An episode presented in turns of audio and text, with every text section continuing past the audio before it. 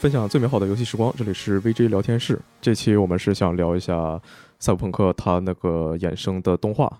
叫做什么呢？爱之光那是吧？对，它中文 Edge Runner 官方中文叫什么呀官？方中文叫《赛博浪客》吧？嗯，是的，啊、哦，我以为叫《边缘行者》。对是这样子。赛博浪客这个，呃，是当时我们哎，知道你们等会儿，你为什么用这种词？你是什么身份？你敢说你 们？开玩笑，他之前是 CDPR 的员工，嗯而且，呃，怎么说呢？大家肯定非常熟悉五个字，那个五个字是他写的，就我们的承诺。哦， 原来是这样。我我我以为说是艰难的决定艰难决定不是 CDPR 说的呀，啊，艰难的决定是当年那个腾讯跟三六零嘛，嗯对吧？嗯啊、我要更正一下，嗯嗯。这个不是我写的，我只是负责翻译而已。那我我跟你讲啊，翻译是一个再创作的过程，虽然扯远了，但是翻译是一个再创作的过程。是，我也只是翻译了 三遍而已，没事儿的。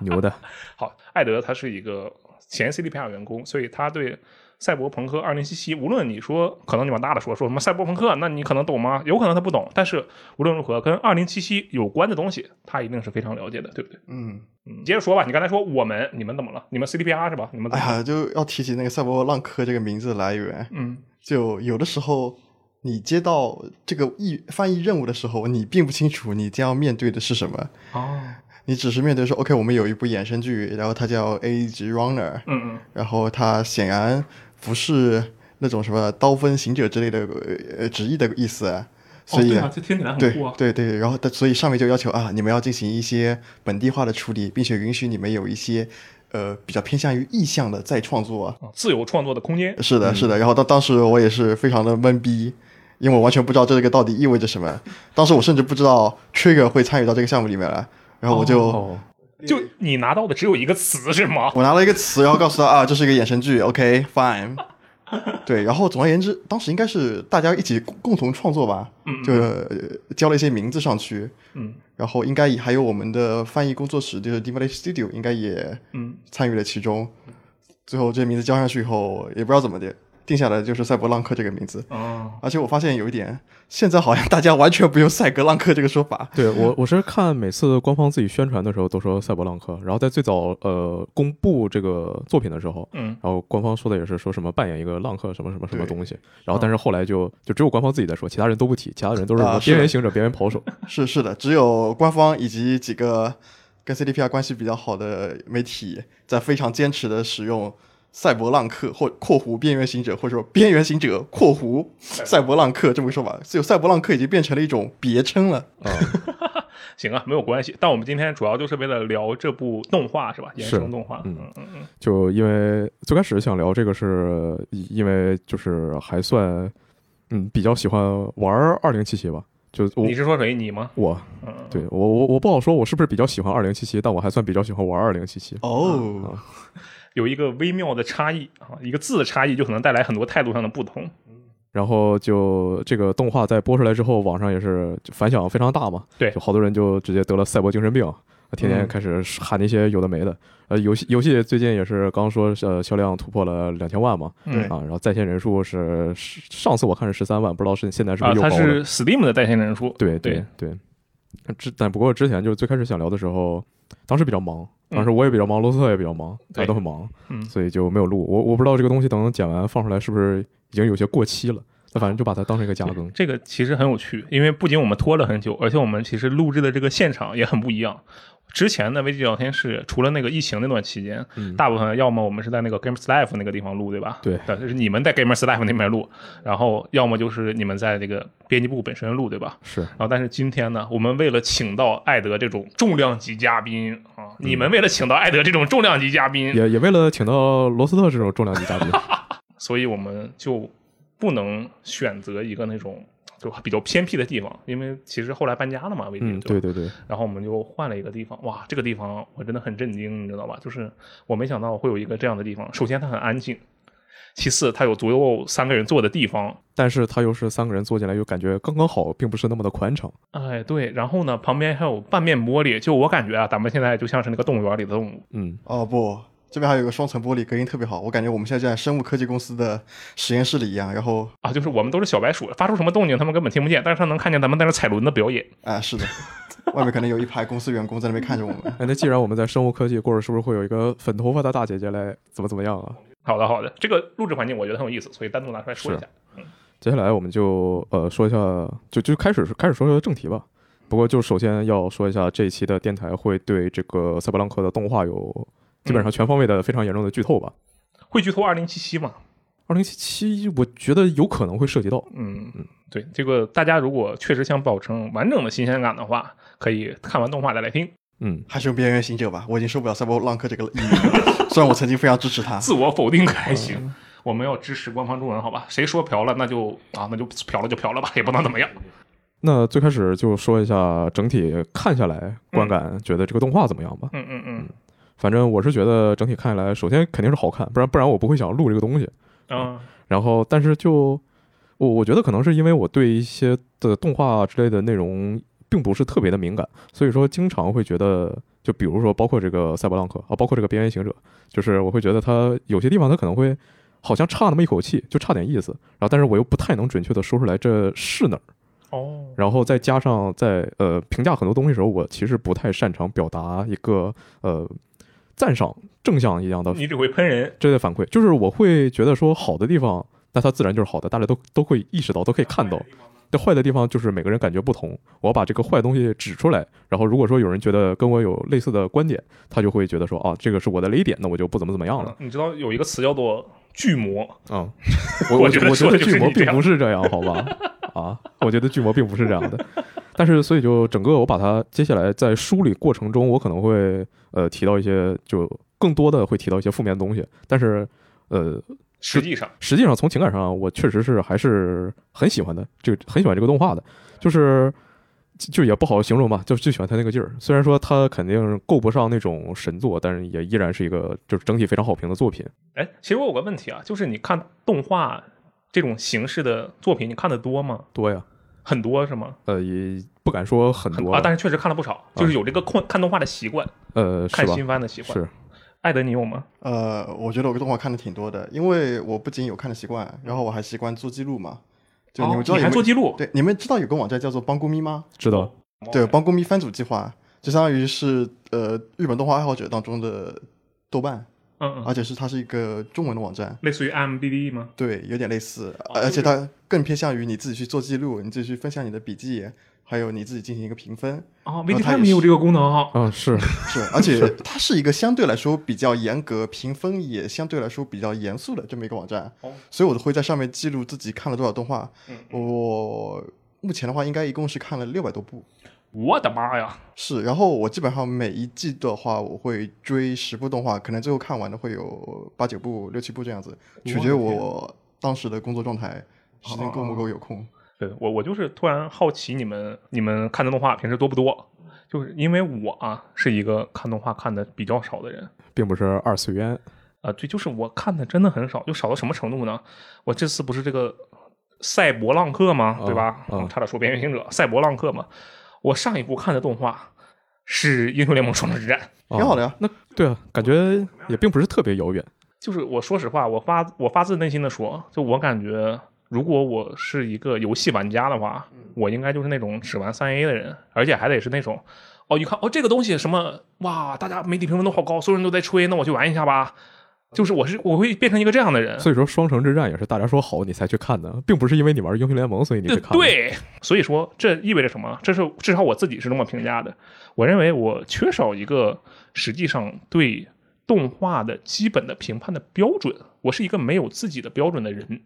这其实是很重要的。我所我为什么要事先声明这一点，就是因为接下来，因为我们无论如何肯定是要对《赛博浪客》这部动画进行一些自我的评价的，对不对？嗯，但是我相信，就你们两位看动画比较多的人，可能会说的让大家比较信服。那我你你随便举个例子，就是现在我们要聊，比如说《战神：诸神黄昏》，然后我平时就玩什么游戏呢？我玩战神，玩使命召唤，玩 GTA，我就玩这仨游戏，然后我上来就锐评《战神：诸神黄昏》，可能就缺少一些这种说服力。嗯，我觉得也没什么问题，因为市场上的大部分观众，还是说大部分玩家，嗯，他的主体肯定是只玩大作，或者说只玩自己喜欢的那几个系列的嗯人。嗯因为你知道 PlayStation 它每年呃平均每个玩家呃所能购买的游戏平均也就那么几款嘛，对，一共就三款，这个有数据。。包括那对于动画观众来说也是这样，其实大部分的观众，甚至说现在所谓的什么核心二次元观众，嗯嗯，那他们其实可能一年也就看那么几部大热的动画，是那些比较出圈的，对，所以你这种其实提供了一种比较普遍的大众的视野，而且《双城之战》和《赛博浪客》，我还是喜欢叫它《边缘行者》嗯嗯，这两部，其实被称作近两年来游戏改的双臂。好对，的，而且一种代表的是西方动画工作室的制作，另一种代表的是日本工作室的制作，所以隐隐有北乔峰南慕容这么一个趋势。哦，那听起来就很有这种气势。对，所以其实你看这两部的话，其实嗯，刚好也很合适，对于今天这个话题。啊，你看啊，不愧是前 CDPR 员工，就是会说话。我那瞬间，我感觉，哎，我我有资格说这个，我现在就有这种感觉，我现在信心爆棚，好吧？那我接下来就开始锐评了。对，好开始放肆的说好，那我我跟先的说一说句，啊，嗯，你说其实这部动画，首先我特别震惊，让我特别震惊，就它竟然是一部二十一加的动画，评级评级是二十一加，我真的虽然我也没看过多少动画啊，但是我看过一些电影嘛，然后也有游戏什么的，就那么多东西，我第一次见到二十一加，应该是我见识比较少，但我确实是从来没有见过二十一加。就我看过了之后，我在思考，我说为什么这个东西是这个评级？我的脑中想象的第一点是这样的，因为就很直球的想法，因为它的初期的这个剧情里，它有一些这个运动，多人运动，多人带着这个设备的运动，是尽管它其实不是真实的运动，戴维一上来就做到了 V 在整部游戏里都没做到的事，哦，对对对，就一个人带着那个像 VR 一样的东西，超梦一样的，然后就对前面有三个人在你的主视角的那里跟着你互相运动，是对，然后我就震惊了，我说这就是二十一加的原因吗？但是，但是我仔细想了一下，我觉得这种程度的这种色情裸露场面啊，看全有吧，嗯对，肯定也有嘛，对不对？对，我觉得应该不至于。然后我就想出来了，我个人感觉啊，为什么是二十一家？我觉得这很重要。我觉得是因为这个作品它太让人感到压抑了，或者说它整个的一个作品的基调的时候没有希望的感觉，它可能是一个对人的这个身心啊有一些摧残，不太适合给一个像我这种祖国的花朵。 心智还没有成熟，啊我看到这个看了一遍之后，我觉得哦，这个世界没救了，对我可能就对毁灭失吧生活失去了希望，所以它是一个二十一加评级的东西。啊我觉得你想的怎么说呢？有一定道理。但明显是错的。 哎，我其实我觉得是有一定道理的，因为它其实整个作品最后的结局是，嗯，这边就涉及到一个剧透了，它整个基调其实相当的晦暗的，对，对，它不会给你一种前前途有一束光亮在那边的感觉，所以你要理解这个作品，并且，呃，在看完这个作品以后，仍旧保有自己的比较清晰的一个认识，嗯，那么你其实是需要一定的社会阅历的，就是你要先在这个世界上活二十一年，你要建立自己的世界观、自己的价值观。对。然后，但是其实我觉得，呃，如果是从一个公司狗的角度来的话，嗯嗯，那我觉得这简直就就是奶奶飞为了自保，因哦为动画这个题材，你无论怎么说，它就算是成人的成年人的动画，嗯嗯，那动画它天生的是吸引未成年人的，所以奶飞为了自保，它自然要给这个动画加上比真人剧更高的一个限制。嗯，所以你看到就是同样是同样的裸露剧情，动画的评级可能会比影视真人剧剧集的人剧剧集，哦它的评级会更高。然后，但其实说实话，这个二十一还是挺罕见的，因为你说这光是这些裸露的剧情的话，比方像《吊带袜天使》，对，它其实有很多非常大胆的描写。而且你往前推，就是呃零几年、一零年，呃可能还是零几年那段时间的动画吧，就有对很多的动画就是就就随便嘛，对就就放肆的擦边球。那个时候就那个时候就频道十五家顶多了，对嗯嗯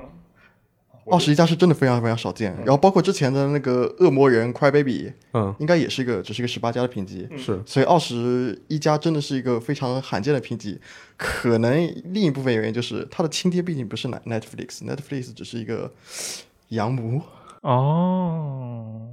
你让大人绝望也就算了，小孩不能太绝望。我看到这的时候，我就有一个特别明显的一个总体的想法，我觉得它比游戏哎做的好多了。我是在某个方向，在这个对于赛博朋克这个概念的诠释上，是嗯我觉得他做的比游戏好多了，就是因为我当时也刚好是负责那个二零七七的评测嘛，嗯，然后就在后面写了一句，我不知道你当时看没看啊，在往下面写，我说这个游戏二零七不不赛博朋克的这个风格这种感觉其实不是很足，嗯、说实话，我是已经不记得当时你在评测里怎么写的了。嗯你根本就不记得我写我写了评测是吧？对我我我记得是 E K 写的，然后但是看了动画之后，我觉得，哎，这个东西就感觉真的还蛮符合我心中所想，以及我之前看过的，比如说《银翼杀手啊》这些嗯东西，给我所塑造的这种赛博朋克认知的。 真的吗？对吧？就是因为你看啊，他第一集上来就是啊，这比个较世集界中的一个没描救了写，嗯上来好像你这个人还能正常的生活着，然后突然你这个家里你就哎呀，对我就我嗝屁了我我觉得我现在就有点这样。然后家里出事了之后，嗯爸爸妈妈拖了出来，然后找那种黑市医生嘛，对吧？对对，然后黑市医生他说还行吧，挺稳定的，找拿钱过来就行，下午。嗯然后结果再过去的时候，嘿嘿没了，而且就是在他没了的时候，就我我当时的一个想法是，你也不知道是就是没救过来，还是说他把他怎么样了？哎，就有可能给清道夫了是吧？对，因为当时有人说，当时呃看那个，无论是他的衣服啊嗯还是那个场景，那就是一个清道夫的据点。那个医生就极有可能是一个跟清道夫有交易，或者说本身是清道夫的成员。嗯毕竟清道夫所有人他们在做事的事情都会用全息投影把自己的面部遮住，哦你也不知道他们具体是谁。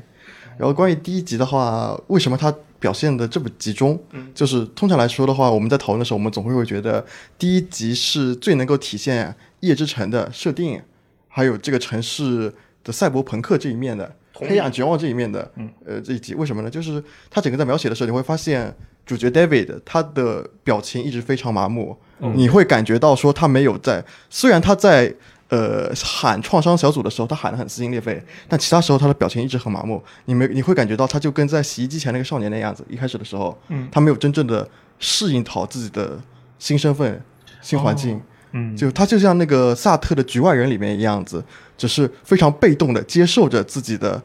就体制对自己的压榨和冲击，哦哦他还没有准备好，他是一个局外人，而且正是站在这么一个局外人的角度，你才更能够感受到通就通过他的表情和这个呃快速发生的、嗯、无比成熟的城市的机制的运转相对比，嗯你能够你更能感受到他所处的那个环境的绝望之所在。嗯，不如汉大树，就有这种类似的感觉，是你没有办法去阻止它，或者是更改它，更改你自己的人生轨迹。是，就能够体现他的无力感。对，这这一上来第一集确实是非常有冲击力，嗯，但是到后来的话，就感觉，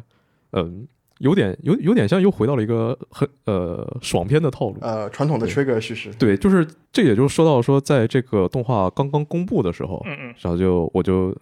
其其实对它的就没有什么预期，我就觉得它可能并不是一个非常好看的作品。哦，就因为呃，看那些采访说什么是呃一八年什么开始探讨要做这个东西嘛，然后二零年六月的时候，就是相当于在发售的半年前说公布我们有个动画，嗯然后不过因为这个游戏出了之后有各种各样的事情，大家其实早就把这个动画给忘记了。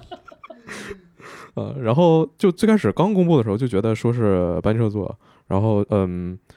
就是呃，刚刚才罗特也说到《银翼杀手》嘛，嗯就在我想象中的《银翼杀手》，就是毕竟《银翼杀手》它那个电影它奠定了赛博朋克的视觉基础。嗯，哦，你一说到赛博朋克，我的想法就是那种啊、一个无尽的夜晚，啊不停的在下雨，一个小巷里啊，冒着那些蒸汽，还有那种锈死的那什么管道啊、消防梯啊那些的，我的想的就是这种东西。嗯嗯，对，然后但是就呃，Trigger 就知道的就会知道，它就是一个怎么说呢，非常热血、最热血的台词、最热血的画面啊、最热血的配乐放在一起，然后搞不好还得还得找个理由让主角跟反派一起上太空打一架。 ，trigger 是要上太空。对我就是觉得它非常的，这和和我想印象里的赛博朋克非常不搭吧。就其实在，就是也也因为同样的原因，其实最开始我也并不是看特别的看好二零七七，因为我觉得二零七七在之前宣传的时候表现出来的调性就是一个呃赛博春晚，就可它可能它很赛博，然后可能也在有些地方它也确实朋克，但是我觉得这这并不是我想要的赛博朋克。哦，嗯，关于这个我要 defend 一下嗯嗯，self defend 一下，嗯，是我们当时请邀请了几位科幻作家，哦还有科幻方面的媒体来评价。哦就当时有一家媒体叫应该叫做未来事务管理局， ，OK，他们就给出了一个非常委婉的评价：赛博朋克的博物馆。呃，这其实是一个你看起来是一个嗯正面的评价，对，但其实我们一眼看起来哦这是一个负面评价哦，因为它非常婉转表达，你只是呃婉转表达，他觉得呃你里面运运用了很多赛博朋克的要素，嗯运用了很多赛博朋克的审美，运用了很多赛博朋克的情节，嗯但我他们不觉得我们有一个非常创新的地方，哦他们没有我们没有在前人的肩膀上面做出很大的一个 leap。嗯，他说的是针只针对赛博朋克的这个世界设定啊这方面的内是容。对，赛博朋克是的，所以说你说赛博朋克二零七七不赛博朋克，嗯，我觉得并不是的。而且赛博朋克的美术风格并不是只有《银翼杀手》一种。你比方像当你提提到《暗影狂奔》的时候，你会觉得这是赛博朋克，这当然是赛博朋克。哦你会提到那个《攻壳机动队》的时候，你会说这难道不是赛博朋克吗？这这当然是。嗯赛博朋克的美术的话，甚至你还会提到那个呃《九龙城寨》嗯九龙城寨是从别的艺术题材学过来的赛博朋克的那个审美之嗯之一。就赛博朋克的审美，它本身是在不断的进化当中的，并不是只有早年的雷德利·斯科特拍的，嗯，第一部的《银翼杀手》的那种一直下着雨的雨夜的赛博朋克才是赛博朋克，因为赛博朋克这个概念，它的审美本身就在不断的进化当中。就这这个这个道理是确实确实是明白的。对然后但是就是一说到的时候，我的第一反应还是会就更想要看到一个那样的先东入西。为主的呃，是吧？对是对对会有个先入为主设定，当然你然后就主要是，其实最主要还是因为 Trigger 他的风格就是太喧嚣了。是 Trigger 风格很喧嚣，而且，呃，我记得当时我知道 Trigger 改编的时候，其实 Trigger 的呃口碑并不是处在一个它的立世之后比较好的一个阶段，哦因为它那个时候应该在放 BNO 动物新时代，嗯，那其实是一个比较毁誉参半的一作虽然虽然说其实我还挺喜欢那一 组。啊，对，就是呃评价会稍微有那么一点点嗯 mixed，、嗯，呃，稍微有点毁誉参半哦，可以可以说。而且它呃，《动物新时代》最后也是圆了一个强行圆了一个，在我看来不是特别圆满的大团圆结局。嗯，对对对此的话，当时其实我不是特别的满意，但是在这应该是呃，之后就出了《普罗米亚》那对是一部剧对，场版。玩玩家知道这个要做这个动画的时候，他普罗美亚已经出来了。嗯，是对，的，然后这个看起来好像又乐观了一些。，对，所以所以当时其实，所以当时其实我心中也有点不安，我说那会不会为了顺从 Trigger 的想法，就跟像你刚才所说的，最后也上个太空大打一场，最后博一个欢乐的 Happy Ending？我当时确实有这样嗯的担心但。其实我我我我并不是特别喜欢普罗米亚，我觉得普罗米亚它很多地方它有点做的太刻意了。V 嗯的起点比 David 高太多了。感觉戴维的是终点，是不是？这 起点对， 就我是有这那种个感觉，就那个 David David 最后就是在动画最后，他那个公司那边来两个人嘛，嗯说把把他怎么怎么样，然后那两个人就我感觉应该是其中一个是就 V，另一个是杰克，不是比比公司 V 开局还要低？哦，有可能这样的吗？对，因为哦 V 一上来他就是反情报部门的一个什么副手，对总监的副手，对。然后就是一你你公司 V 一上来，你可以看自己的档案，你就是说 V 之前非常积极，干了参与了多少多少次行动，都非常成功啊。然后还有什么这个那的，就一上来多少多少钱，就哪怕说呃 V 上来之后，就公司开局啊，他被人黑了之后，钱都被扣了，实际上身上还是留了四千多块钱吧，好像。嗯然后就不不不像那个 David 一上来洗个衣服都没钱了，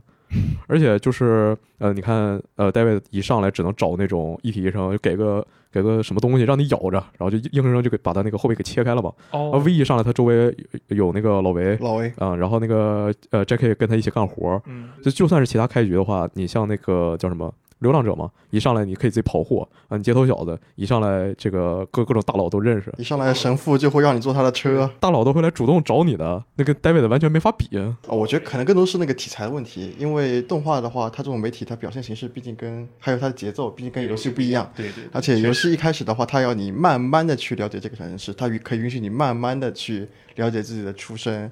而且《赛博朋克2077》就我说一句爆言，就《边缘行者》这样的故事发生在《赛博朋克2077》里边，每一个呃赛博分子，就赛博精神对病的发作者对，呃，但是碍于表现者的原因，你把他杀了以后，很多玩家可能就说是一走了之结束了。但如果你去收拾一下他的纸条的话，你会发现他把赛博朋克里边就底层悲惨，无论是底层还是那个中层中产也好，所谓的中产也好，他把他们悲惨的一面，他们被这座城市吞噬的一故事，都放在这些纸片里边。我觉得这是一个非常非常可惜的一点。嗯呃，他既没有做好环境叙事，也没有用任何一种演出的方式来交代这些故事。他所能做的事情就是把这些东西写在纸片上面，等着玩家等到玩家去去读。我觉得这是一个非常可惜，而且也是呃非常能体验他们在赶工的这么一个设定。我我到我到现在为止还是有点意难平。我当时在打那些赛博精神病的时候，是每一个呃分离芯片都捡回来看了。然后，但是就看完这个动画之后，我就觉得当时我打他们的方式非常的不好。我觉得当时是呃，V 有一个一体改装是手上一个麻醉炮嘛，啊，就那个东西就直接贴他脸，就是他都没看见我的时候，我照他脸一发，他就直接定那儿了，呃就整个人就是卡住了。我就过去把他东西捡了，就任务对结束。对，所以所以其实更多的这是一个设定和演出的问题，就是嗯，呃，你设定的你设定的非常的地道，但是你的演出你完全没有给别人这样的感觉，是所以自然会给你一个感觉说，他赛博朋克是不是浮于表面？你有这种怀疑很正常，也只能也只能是说，嗯，确实在这方面做的不不够到家。你知道我刚才以为他要说，只能说明你没认真玩儿。你要是每一个纸条都看了，你会觉得这玩意儿不赛博朋克吗？我我我觉得就你你一个游戏，你没有资格去要求玩家说一定要去 dig out 你深入挖掘你每一片东西，你这些东西你应当是在自然而然就符合玩家心理学、行为学的嗯，自然而然把这些东西给呈现出来的。如果说玩家，如果百分之八十的玩家、百分之九十的玩家都错过这个东西，那只能说你这个设定确实有问题。我这个就有点自自我批判的意味在里面了。所以我的意思是说，嗯，在《五二零七》的设定还有它的细节，绝对是能够展现《夜之城》这座城市的精神。嗯，对，我对，只是只是说它的演出可能它的表达和呈现出现了一些问题。动画相比对，而且而且动画它的表现形式是绝对比游戏强的。就比方像你在动画里面，你看到 David 和亚当重锤的战斗，嗯嗯，呃，就游戏里面的 Adam Smasher，虽然他用的一样的招，他一样会瞬移，一样会发挥火箭炮，嗯，一样会从地上踩下来把呃从 把你踩成一个杯垫儿，不不会把把你踩成老婆饼。 对，但但游戏里面就完全没有这个张力，没有没有没有这个张力，并且有人测算过，就如果你按照动画里面的，呃，亚当和大卫的移动速度来弄，那么他最少在游戏里面就两，你看两个人在以光速在那边行那边动，那你在游戏里面其实我真人是完全不可能这么操作的，所以其实表现形式问题。当然了，我我我不得不说，哎，最终 BOSS 做的是真的菜啊呀、是嗯，就最后看完这个动画，我就觉得，就虽虽然说最开始我完全不看好它嘛，嗯然后就觉得看完之后比预期的就好非常多嗯，就感觉是。呃，一方面是担心呃，二零七七它的设定在动画里能不能展现出来，然后 trigger 会不会有点太放飞嗯了？然后实际就觉得说，呃，在可可能是制作过程中，不管是这呃 trigger 和 CDPR 进行了一些交涉吧， battle，对，呃，啊也也不至于，然后就达成了一些非常微妙但是非常好的平衡。嗯，就比如说，呃，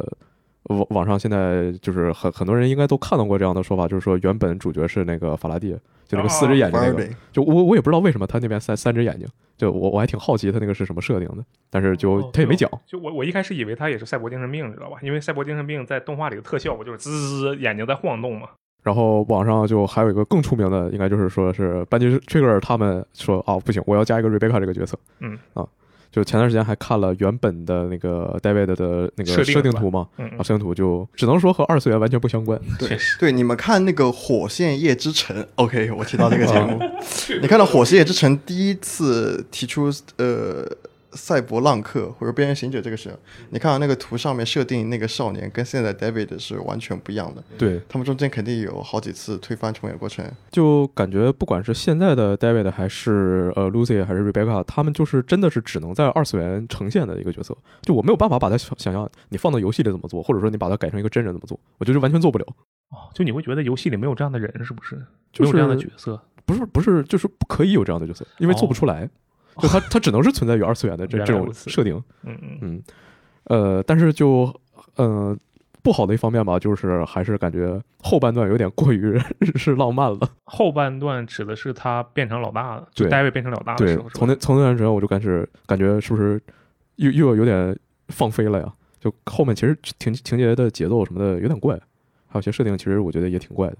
嗯，关于那个剧情走向啊，确实它的掰机味很浓，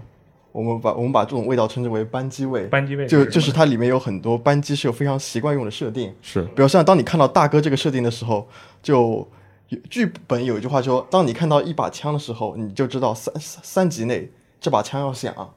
那哦么对于掰这剧本来说，当你看到一位大哥的时候，很快你就知道几级内这位大哥就要死。对，尤其是呃，在大哥死了之后，然后接下来，嗯，我我觉得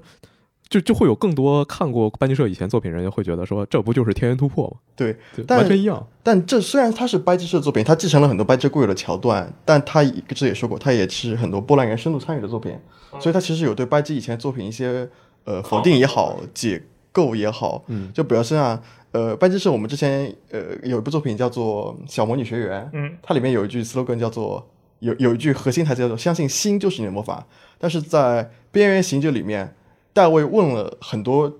句，你们相信我吗？你们会相信我吗？嗯嗯但其实只有在虚假状态，是只有那个法拉第伪装的露西给了大卫正向的回答，我相信你。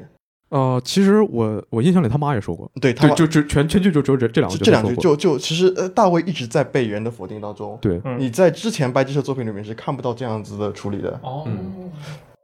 那还有就是以我和波兰人共事那么多年的经验，这就稍微有点场外话题了。我可以想象他们的一个过程。呃波兰人其实也是一群非常犟的人，他们认为他们是艺术家，当然他们也是艺术家，哦，他们会有自己的追求，他们他们就，呃，你看到最后他们的剧作家是宇佐义贵和大冢雅彦，嗯，呃，这两位的话其实是拜基社的社 Trigger 的社长和副社长，相当高层人物，而且他们通常来说不会在参与脚本这个过程当中。嗯我可以想象的是，双方肯定进行了多轮交涉和互相提出意见甚至攻击的过程。嗯，最后拜最后 Trigger 一撂挑子说：“好，我把我们社最最牛的位高人权重的两个人弄来，但我们我们谁都不要逼逼，好吗？”哦对，最后呃呃，就就以我对波兰了解，可能可能就会发生这样，可应该就是发生了这样子的故事。这个剧本到底是谁谁谁写的？这个是我们脑补的一个密文，并不能代表官方的声音，但是嗯是我听起来，我不知道大家听起来怎么样，就觉得但很我觉得真挺合理。啊，那刚才说了一下这个大概的感觉，其实有些地方这个情节说的也挺细了。然后接下来我想按照他这次就是《边缘行者》他的啊，《边缘行者》了。呃，塞布朗克的他这个整个剧的剧情，然后就顺着捋一下吧，嗯然后就中途就呃随便也就说到哪儿就都都可以就直接说一下，感觉这段的剧情或者说那个角色塑造是什么样的。嗯就其实一上来的话，嗯，在各种地方就都暗示了它会是一个悲剧结局嘛。就刚才有说到，呃，它这个结局其实挺惨的，嗯，就嗯，因为它的设定是在游戏开始的一年前。啊，那如果说有一个特别能打的人，那为什么在这个一年之后游戏里就没有看到他呢？就就我觉得这是一个哦很常见的思路吧。就是我觉得很多人最起码在他刚刚公布的时候就会觉得说，那这主角是不是到最后死了？就是、哦，有可能，有但点像但那个玩大表哥的时候，就是大表哥一是大表哥二的前传嘛，对，嗯，啊然后后传后传，嗯，然后就说啊，为什么没有这个角色？阿阿 Sir 是不是怎么样了？嗯，对，而且就是其实你在呃游戏里二零七七里，你就会看到什么传奇都在坟墓里，非常经典的一个台词嘛。然后还有什么你去那个酒吧的时候能点一杯酒，这叫白大卫生马丁内斯，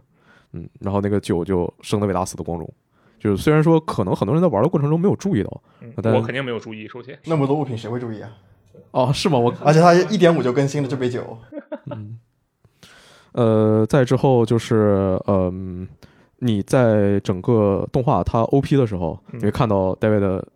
呃走着走着，整个人就膨胀了，嗯然后被粉碎了，嗯就剩一个脑袋掉在地上，还被人给爆头了。嗯啊，前他前面有个。就你也看不出来是谁，就在那儿站着，身上闪过的都是那些高楼大厦的图案。我突然理解为什么我我知道我自己为什么动画看的少了，就是你知道，尽管我是在网飞上看这个东西的，但是它非常贴心的在第一集的时候跳就过了提供了是吧跳过功能，嗯我从来没有听过它的 OP 和 ED，我 一直都是跳过不是，那你起码你起码第一次听一下 呀。该不会连 ED 都没听过吧？啊，就是我是看完了之后我才去听的，我并没有在看的过程中，就是我要看一下 OP 或者 ED，我靠，大哥了，来回两分多钟、三分钟呢，我你就不好奇朋友圈、微博上那么多人提到那首歌是什么吗？呃，我觉得这是一个附加内容，不是它的本质，这不是赛博朋克的内容，我只要感受它赛博朋克的内容就可以了。呃，呃，也行吧这呃，我觉得这可能是一个常态，对于一个不怎么看动画的人来说，你信不信？我就像是你玩游戏的话，你可能会，你如果只玩部分那么几个大作的话，你可能会跳过它的，过场动画，好像也不会，你会跳过它的演职员表，你会跳过它的。我还想不出第二个了，但是你绝对会跳过它的演职员呃好表的。了，啊你不需要，你不要再给自己辩驳了， 你没有看完这部动画。你的体验是不完整的。 对不起，但是就可能是因为一上来就是在我还没有看的时候，当时工作比较忙，还没来得及看，嗯我就提前先看到了各种各样的剧透。嗯那剧透的时候，哇，太惨了，实在不行了。那所以说，我对他的预期就，我对他预期其实会更惨一些嗯啊。但是所以实际上在看完之后，我觉得还行。嗯就一上来确实就是说第一集真的是太惨了，嗯，但是最后那个结局就就我觉得还挺舒服的哦。就我我现在我就觉得我我只要你给我看一个纯爱故事，我就很舒服。呃，一上来就主角那个 David 他是在那个荒坂学院嘛，嗯，呃，我们在游戏里也可以捡到很多的那个分离芯片，它上面说荒坂学院怎么怎么样，嗯这学校呃首先肯定是非常的好，你去那边能得到什么最牛逼的教育啊，但实际上呃问题就是一个是学费非常的贵，还有一个就是有很多的什么学呃学生撑不住了就退学了嗯，呃这个问题就呃感觉就是一上来嗯、戴 David 他妈就提出了一个非常常规的手段嘛，嗯就说呃你想要成为人上人怎么办呢？你就好好学习，上一个好学校，以后你找个好工作。嗯嗯，但是就他就为了为了让这个 David 能上学，因为交那个非常贵的学费，他除了说正常工作，还要就走私一些议题嘛，嗯要不然也没有后来那些事儿了。嗯嗯，这就感觉我我不知道是不是欧美也是这样，但感觉这个关系看起来就特别的东亚。啊，是的，有很多人提到了这个批评词叫嗯就我我是为了孩子，我付出了一切，我同时打他妈十份工，类似这样的一个对典型的付东亚出式的父母母，亲的设定，是不是对？但是就因为那个 David 他他姓马丁内斯嘛，非常拉美的一个姓。嗯，然后他就是你看第一集的时候，他在街上走，他还带个十字架，是上学路上，就感觉，呃，而而且从最早他那个设定看他那个长相，其实就就是一个应该是个拉丁裔吧。你从他的那个上学路线来看，他应该是出生于海伍德街区的。哦，然后就觉得说是不是就说什么呃，他们那边的人会比较重视家庭啊，然后能不能解释这样的事情，还是说他确实就是因为是日本人做的就很东亚？呃，我觉得这这这确实就是一个东亚故事。哦，好的， 对，呃，如果你去拉丁裔的话，你到墨西哥，你到那个巴西，你也不会觉得他们说呃特别重视孩子孩子的教育，不是、哦不是这样子，就只能说啊、呃这的确是一个非常东亚的父母设定，但也是日漫当中非常巧妙的桥段，就主角肯定是要从某种所谓的日常当中被打破、被解救出来。哦，哎，我觉得这个确实很有道理啊，就是突然整个世界被摧毁了，这样的对，感觉无论是他被拯救还是被被迫嗯被拉出来，嗯，就跟异世界转生一样嘛，你开门出门被卡车撞死，然后你就去异世界了。那那不不是一回事，那不至于这么都合，不至于这么都合，我操！但是就最开始那个第一集真的是看的特别绝望，嗯，就是哪怕说后来队友一个个死的时候，就我我都个人我都没有觉得这么绝望，就是那个嗯，眼看着创伤小队他们人走了，然后确实，早上去的时候这人还行，下午去了就成灰了。然后就就我刚才有说了，就就成灰，我我都不知道他为什么死了。那是不是你给我搞什么花样了？因为一切东西都发生的很自对，然是。是不是这骨灰我去称一下，他都缺斤少短两啊？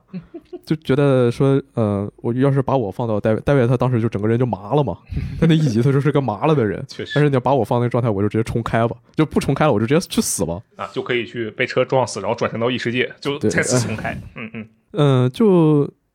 他他就觉得就突然。呃，之前说呃有家人有学校，虽然说学校过得也不顺心啊，家里也并不是那么有钱，嗯那突然他就真的就谁也不是了，嗯然后哪儿也去不了了，就家里也回不去了，回去其实没啥意义钻了，管道了，开始对，就上剩路也交不上。就剩那一件衣服，嗯别的什么都没有了。就当那第一集看的实在是啊太难受了，嗯，就是我还是觉得戴维的一上来做了一个啊比在整个游戏都没有做到的事情嗯，不知道这算不算是稍微指回来那一些些。嗯，然后之后就其实你我觉得会在整个动画从头到尾，戴维他是一个没有什么没有太大成长的人吧，他从头到尾都是说那种。嗯，我觉得也有点日式，就是说我是为了别人的梦想在活。我觉得他有点像反方向的春日一番，就《如龙七》的主角，嗯，为什么呢？就他们两个实际上都是那种整个你要说这角色有没有变化，他确实你可以说他没什么变化，但与其说没有变化，我会更倾向于说他一直坚信的一件事情，他其实在变化，但是他一直坚信的一个概念、一个信念，嗯，然后他一直维护着这个信念，尽管。他后来就走向了，戴维是走向了呃深渊，然后春日一番其实是走向了殿堂，走向了高峰嘛。啊，所以对吧春日一番信念是什么来着？春一帆就是这个重情重义，尽管这个他已经四十多岁，甚至中间还蹲了十几年监狱，嗯但是他出来依然像一个，你可以说是像孩子一样，非常天真，非常重情义，对别伙伴的背叛会感到不可思议。嗯，他是一个依然依然坚信着所谓如龙的男人间的友情的这样的东西，哦你知道吧？但是我我觉得春日一番会比 David 更自然一些，我会更能接受春日一番那种。哦我接下来可能会在其他地方说到，就是后面我可能会说到，呃，我在动画里可以接受这种为了别人梦想而活的设定嗯，但是我我并不会特别的喜欢，就我会我会觉得有点有点微妙吧。嗯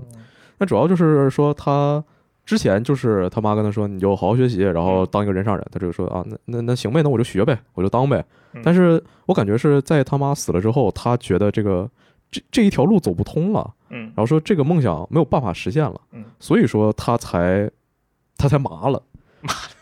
这就我我在那儿的呃，我后来回想的时候，我甚至有时候会觉得说他当时麻的那个状态，有有多大成分是因为生活就是他妈怎么怎么样了出事儿了，然后有多大成分是因为他就是突然不知道自己干什么，没有梦想了。嗯啊，他不知道该做什么了。我觉得大卫从头到尾都是这么一个设定。大卫有很多人都觉得大卫都是为别人而活，嗯嗯那确实这样。你说大卫有成长，OK，大卫有确实有成长。大卫的成长就是他继承了曼恩曼恩的理想嗯也好，大露西为了露西的理想而活也好，嗯他的成长就在于此。然后我也觉得是这种性格上的设定注定了他后面悲剧的剧情，因为当你为自己梦想而活的时候，你是会想活下去的。嗯，但是你为别人而梦想而活的时候，有的时候活着并不是一种必要的条件。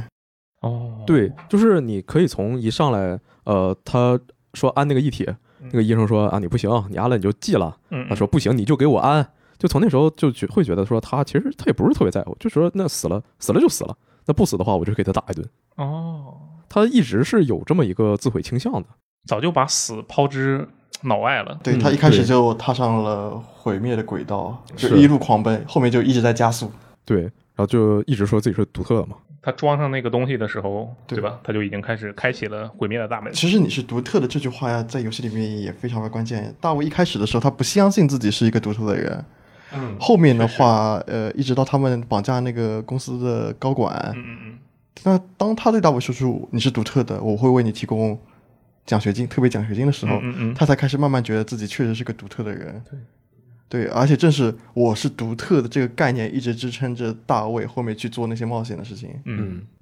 但是就说回刚才说没有梦想那个事儿啊，嗯那个就觉得说，如如果说他从头到尾就是一个说我就是没有自己的梦想，然后为了别人的呃帮助别人实现梦想，然后来实现自我价值，我可以去死，这样的话我觉得也还行吧。然后但是说他在 Lucy 之遇到 Lucy 之后嗯，他呃有了个梦想，说是、哦、我帮我帮你一起去上月球，嗯嗯然后这个时候他，我觉得他又想活了，他不是最开始那个就是说，嗯，我死了也没关系那样的，嗯嗯，我就会，嗯，其实我知道我这么说非常不合适，但我会觉得，呃，这样我就觉得差点意思了，因为你这不是真正的为了实现别人的梦想无私了，你这是你是在为自己考虑，你想要给自己找一个活下去的目的，然后所以你你骗自己说我这是为了别的梦想，其实你就是为了自己能活下去，自己能有一个目标。哦，呃，这个就刚才我也说了，放在二次元是我可以接受的嗯啊，但是即使在现实中也会有这样的人吧嗯。就其实我自己有段时间我也是这样的，就是我会觉得说，呃，就是自我否定和自我毁灭的倾向是一个逃避的借口，就说我接下来我要摆烂了。但是呃，我有些事情我不想做了，呃，但是我通过说啊，我这做什么什么事情是为了别人，然后我牺牲了自己的什么什么，我可以把自己的就是把自己放到一个在道德层面放到一个高点，然后我就会啊、如果说什么事儿办得不好，然后就会越想越委屈，说啊，我都这样了，我都这么惨了，你怎么还就对我这样啊？但实际上我我非常讨厌这样的自己，所以我也并不想要看到这样的角色。哦我觉得这是我一个我是我是我自己个人的问题，但是就呃因为这样的原因，我并不是特别喜欢戴维这个角色。哦，那 Lucy 就嗯是 Lucy，刚才我也说了，她我觉得很多角色就是只能存在于二次元的。我觉得 Lucy 就是这么一个人，就是有点无口，有点傲娇，而且是个坏女人。就是我感觉就是像 David 这种处男看了完全把持不住，非常的直男幻想嘛。哦嗯就虽然虽然说被骗了嘛，然后但就嗯说啊，我并不讨厌你。但是他他那话原话是怎么说来着？就是说那个你你被骗了，为什么？哦，我记得我记得当时那段是这样的，他们两个当时已经看过那个月球的那个嗯影像了，然嗯后结果大卫一醒，发现他被绑架了，就是嗯他刚认识那帮老大的时候嘛。嗯然后那个大卫问他说：“我靠，这些跟你你之前跟我说这些都是骗我的吗？”嗯然后他说：“这个不是骗你的，嗯就是我绑架你是真的，但是我跟你说的所谓的梦想是真的。对他想上月球是真的，对对对，他这个上位月球是二十五万一个人吗？其实我当时看第一次看到这个价格的时候，怎么这么便宜啊？是不是刷油画刷一会儿就刷出来了呀？啊，但是后来呃回游戏看了一眼，其实呃这二十五万还挺多的。那个买那个车，活中见。对，呃火女火女之剑是十五点五万嗯，然后在一点零六啊不对一点零几啊，反正就是更新公寓那几次，一嗯点零五嘛，一点五，啊，更新之后那个那那几套公寓最贵的应该是四万吧？哎，不对，最贵的是五万，五万。嗯然后呃，有一个像那种一个复式，那样我觉得有点像戴维的他后来住那个房子那种，嗯嗯呃那个人卖卖四万。就我也不知道为什么一个车这么贵，一个房子这么便宜，嗯嗯嗯，反正就它夜之城大概是这么一个物价。所以说上月球感觉还是挺便宜的，是吧？你当时哦对我我第一反应我是觉得挺便宜的，但当老板是其实超级贵，对，实际实际考虑一下超级贵，而且他是两个人一起去嘛，啊，就得翻一五十倍万。啊嗯嗯嗯嗯，我还以为说有什么优惠套餐，两一个人二十五，两个人六十万。你你这是把什么那个燃油费啊，还有什么买纪念品的钱都算进去 了是打包吧？费啊！ 我哦，开玩笑，可以啊，就保证你们票是联票的价 格。哎，行。那之后他就是也也也有点像是被 Lucy 坑了吧，然后也没办法嘛，就是你那个东西就入伙了。对在身上你也不能给我抠下来，然后说我能干啊，那你就让我干，带我一起干，然后他就入伙了。那入伙还算是浪了一段时间吧，但马上这个队友一个接一个就开始记了。确实，但是那段，呃，我我觉得就是，尤其是那个长手哥叫什么来着？我们可以叫他长手哥。行，就长手哥被爆头的时候，那一下真的是屁了，啊，对对对对对，就是他，就整个二零七七玩下来，从来没有任何一个赛博精神病有如此的压迫力。嗯，对，那个时候真是急转直下。真的是极端对一下。所以说，就是在整个动画里非常重要，就是不管是就一上来就从这次开始就是遇到一个赛博精神病嘛，然后后来的也是呃，不管是 Man 还是 David 转化成赛博精神病，这赛博精神病它的设定是到底在游戏还是什么呃动画里是算是没有交代清楚的吧？嗯，不一样是吗？对嗯，我印象里它是不太一样的吧？他其实一开始就交代了，因为你一开始你获得的黑超梦就是赛博精神病嗯的超啊对黑对黑超梦对，所以一开始就就交代了，而且这个一直也是游戏呃一直是动画里边非常核心的一个设定。但是但是你要说它的设定来源，那它其实来自于桌游嗯游，它也是桌游里面一个决定，相当于决定二你零二零是吧？对决定你人物的装备上限的。对，我记得这么一个重要的二事零情二零是说你身上装了一体的话就会降人性，是然后人性降到多少多少值，你就这这个角色就被接管了。但是我记得在二零七七里说那个，嗯，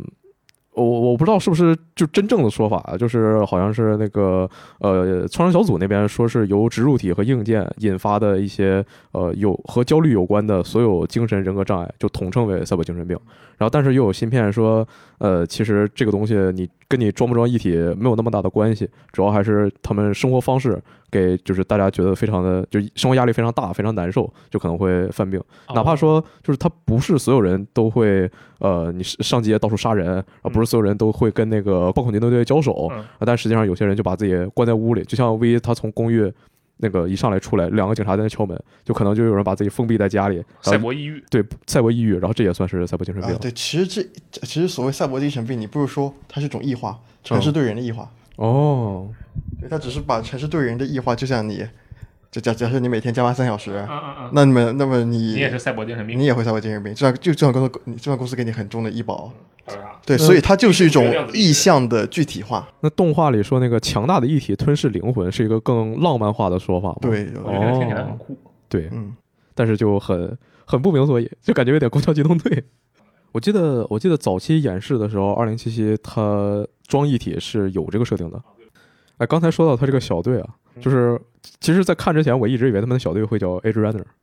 啊，但实际上就我看日语版，它叫就是赛赛博朋克嘛，哦啊，对对对，对，就然后它那个翻译叫什么来着？赛博朋克他就叫赛博朋克。就叫赛博朋克，对，我这也是我我不遇太到懂的比较难的翻译。 就呃，它它首先赛博朋克，我们觉得是一种有有点名有点形容词性的这么一个对字对嘛对，对，对吧？但其实你在桌游里面，呃，像那种行走在刀锋的尖雇佣兵啊，甚至你扮演的角色，嗯他们都会称之为你是一个赛博朋克。但是用中文说出来就很奇怪，你真的太赛博朋克了，你真是一个赛博朋克，哦你是一个顶尖的赛博朋克。我突然理解了。 对，然后其实那个因为游戏宣传的时候，呃，英文文本里边有很多这样子的表述，嗯嗯，但是在中文翻译的时候全都化解掉了，全都化解了，因为我们感觉中国跟玩家很难很难接受这种多词。确实。但后来你到、 动画出来的时候，那是真的没有办法了。但是其实我突然意识到，他如果用繁体的话，其实还蛮说得通的，因为繁体是电狱判客，这听起来确实像个人。那我觉得这这翻译挺挺烂的，对不起。我我看的是一个简体的字幕，然后但是我感觉那个简体字幕用词非常的繁体，哦，是这样的，简体的话，我记得翻译当中有一位朋友参与，范克里夫大卫，嗯你们应该听说过这个我人知嗯道我知道，对，然后呃，大家听到他的时候，他可能会想到说他也本身也是电台嘉宾啊，然后他对军事史非常了解啊，嗯，对，但其实你们不知道他一面就是范克里夫大卫曾经也为赛博朋克二零七七还有 CD Projekt Red 服务过一段时间，嗯，对，所以他其实是对这个故事非常非常了解的一段人，所所所所以大家可以相信简体这个翻译，千万不要看繁体版，好吗？哦可以可嗯以可以，可以的。然后就他们从从这时候开始，呃，就我我我不知道他们是变得更急了还是怎么样啊，就或者说他这个动画呈现的更急了，嗯，就他们要接就搞搞搞更多的事嘛，然后搞的是也比之前看起来就明显严肃更多了，嗯啊，这一下下的就开始一点点暗示吧，说大哥也要疯了，大哥要崩溃了就，是重力加速度的感觉，越来越快。对，其实我觉得他这个叙事确实是很快的，但是他其实充满了细节，嗯就比如像呃，他暗示大卫和露西他们情感渐进的过程，嗯，除了他们跑步那一段，那一段写描写真的很隐晦，就通过两个人互相跑步，嗯嗯，就像强风吹拂一样子，啊然，后来展示两个人不断走近的过程。嗯，当露露西说是当你跑得比我更快的时候再来找我你，追啊，嗯追得上我就让你嘿嘿嘿。可以 啊，可以啊，对，然后他们是怎么通过第三方口径来定调他们呃现在感情阶段呢？是通过曼恩和大卫在棚屋那边两个人嗯对不停地聊晒太阳天不停地聊天，哦就是一就是一种嗯，节奏很快嗯，但说的也说到位了，嗯细节很多，但是你还没有反应过来这么一种形式，嗯就迅速的把这个呃两个人关系演进的过程给一笔带过。那对于包啊确实包包括他们，包括他，包括这个小队走向分崩离析也是，他也是利用这种大呃比较快的镜头切换，嗯然后利用很多细节，然后把这些东西一笔带过。但是如果你回去想仔细的去找蜘蛛丝马迹的时候，你感觉哎，我其实找得到，嗯，是的，对，然后我除了那个小队分离之外，我印象比较深刻的还有就是大卫第一次和曼恩一伙一起喝酒的时候，嗯他看到那个皮拉跟 Lucy 勾肩搭背的时候，他脸上那种失落表情，急，了，对，急了。然后他不是他一脸上一脸失落嘛，但中间他又碰遇到了学校校长给他打的电话，然后接完电话以后，他发现 Lucy 和皮拉就消失了，他那个拿着一杯酒在那边一脸失落，嗯，然后后面 Lucy 还要跟他劝说啊，没事儿，只我只是给他一点小教训，他他那个就就那种怎么说呢，小处男的细微的对表对情对变对化，对，他当时微心理，当时说那个录这期的时候，最开始我问了一些箱子，然后因为当时本来说筹备跟箱子录一些别的东西，然后那箱子说他还没看，然后是特别担心的问我说那个听大家说这个东西特别惨，它是纯爱吗？不会有 NTR 吧？然后我他说绝对是宠爱。啊对，然后我说没事儿，绝对是纯爱，而且它是它是网飞，它是一下放了十集，它如果像那个日漫一样一一一下放一集的，我觉得有有些人看到那个 Lucy 和那个片，对他就看到那真就不行了，那我们这边现在小队里还有谁没说？我想想，是不是还有瑞贝卡？瑞贝卡，瑞贝卡嗯，啊，其实还有很多，比如像那个多里欧，哦比如像那个嗯 Kiwi， Q Q 我特别喜欢，我觉得这个角色他的戏份比较少，我们可以先说了。Rebecca 可能会比他多一些，因为 Q 没什么存在感。 Kiwi 戏份比较少，但 Kiwi 他的人设就非常非常的夜之城。对我是就整个整个这动画里我最喜欢的是 Q，对他，其他他他其实是就非常原教旨的这么一嗯个赛博朋克雇佣兵。就是嗯嗯，我我当时是看到一个一个一个一个大姐姐，然后她你是喜欢大姐姐是吧对？首先我喜欢大姐姐，然后她就是外表非常的冷淡，嗯而且你也喜欢冷淡的。对我我喜欢冷淡的。然后这个大姐姐她是一个黑客，我在游戏里玩的是黑客流，然后嗯她啊从那个浴缸里出来开始抽烟，然后我非常喜欢看女人抽烟。然后呃后后面一段就是她那个一直戴口罩嘛，嗯然后不管是呃喝喝饮料还是说抽烟的时候都戴那个口罩你。也喜欢口罩。对，不不，我不我并不喜欢口罩，直到她就是呃展现了有一个画面是她那个摘下来里面是空的，呃我特别喜欢这个，就是在二零七七发售之前有一张图片是一个女性，她把她的脸对脸摘下来，然后在那化妆，那就是就是整个游戏发售之前我最喜欢的一张图。但是就是 Kiwi 这个，我就觉得它有点 怎么说呢？它的它的剧情，我我不知道是就其实并不重要呢，还是怎么出于什么样他的考其虑？实他的冲突特别典型，对，就是我觉得他 Kiwi 他就是就突然就背叛了嘛。嗯，我觉得，然后后来呃，我我觉得他可能就是一个。在赛博朋克世界观，可能很多人、大部分人的一个理性考虑吧，对就是你一个你谁也不是，你一个佣兵，你跟公司杠上了，那死的肯定是你，不是公司，嗯那我就跟公司混。 Kiwi 代表的就是一种典型的你在夜之城这么一个世界里面，一个人为了活下去，他能够想出来的理所应当的典型的思考。对，嗯但是他后来就是又又回，就是明明摆着说干干干干这票，然后说那个就大家都重新开始，然后他好像突然又醒悟了吗，还是怎么样了，就回去干那个法他律都是非常自然的，就是呃像普通人那样子，就是呃退出之前想要最后搏一把那种心理，嗯以及感觉自己被坑杀了，然后最后产生那种怜悯和善良心理，这些都非常非常的普通人。是吗？就他就我我感觉他是一个非常典型的夜之城居民，我感觉他最后突然又算算醒悟有了一怎么丝样？丝悔悟。对，我觉得这有点有点有点有点强行。就有其实有句话叫做“人之将死，其言有善”。你死前的时候，你会自然而然会有一些呃比较善良的举动会出现。就我我本来以为是因为他知道自己反正可能要嗝屁了，还不如再去帮一把曾经的同伴。对，这样是可以理解的，但是他不是因为去帮了同伴他才嗝屁的吗？啊，不是，他其实最后他已经差不多知道结局，因为当时 Faraday 的人已经冲下来包围他了嘛。嗯，那、他其实他知道自己的结局当尽了，他只是想最后反正自己即将死之人了，最后要么帮 David 一把，要么恶心法拉利一把，哦，都是非常合理的。就只是因为他这个角色在那些就呃，我可以说大卫团的剩下的人都是夜之城里面不正常的人。嗯，你作为一个雇佣兵，他妈又梦想啊，Kiwi 就不太寻常。Kiwi 因为他的角，他的思考的所有东西都太合理了。对作为夜之城的居民，所以反而让他在大卫的这个团队里面格格不入。格格不入。就是呃，Da-，David、Lucy、Rebecca 他们是三个非常二次元的人，然后那个呃，曼恩和呃， Dorio、对，还还有那个那个那个那个长手哥，皮拉，对他们几个是呃，你可以放在二次元里非常合适，然后你放在呃游游戏里也非常合适的角色。然后但是就是呃，Kiwi 觉得他是一个放在游戏里非常合适，放在动画里就呃并不是那么特殊的一个角色吧。是，哦所以 Kiwi 很特殊。因为他太摇摆了，对是吧？他就没有是自己的信念，因因为因为周围人都太特殊了，所以一个不特殊的人就显得非常的特殊。啊嗯，他就非常的出挑，原来如此。然后就 Rebecca，我觉得这是一个很多人觉得 意难平的一个角色。这个因为我刚才说了嘛，我是先他火了之后评价很好，我才看的这个东西的嘛。嗯其实我第一次看的还不是因为他评价很好，就是看到了很多关于瑞贝卡的那种梗图，啊、然后我以那为这你是当时知道是这个动画里的角色吗？我不知道啊，啊，可以的。我以为她是女主，哦，然后我一直看，我我第一集怎么没出来啊？第二集哪儿呢？人呢？然后哦哦，这个是这个是，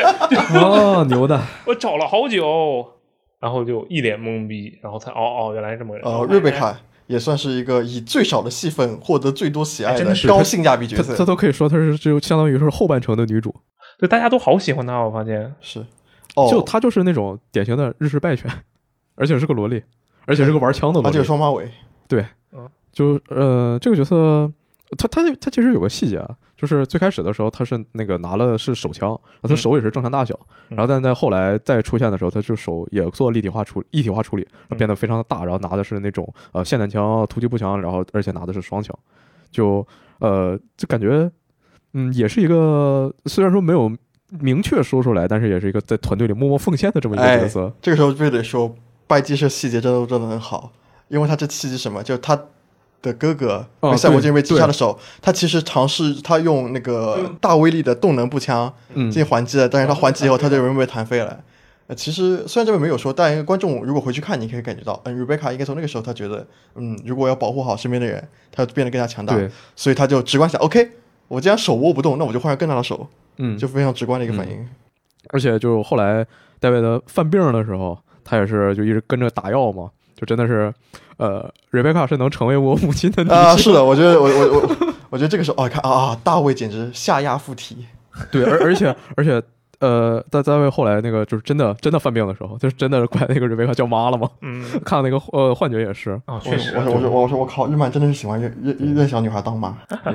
可惜可惜唯一指定拖出行 NT 是那个司机，最后就他最后变成了一个梗，呃变成了一个老婆饼。你觉得你你觉得就他他变成老婆饼，这是一个必要的情节吗？它算是一个必要的情节吗？首先，我觉得呃这不是一个必要的剧情，就就是就我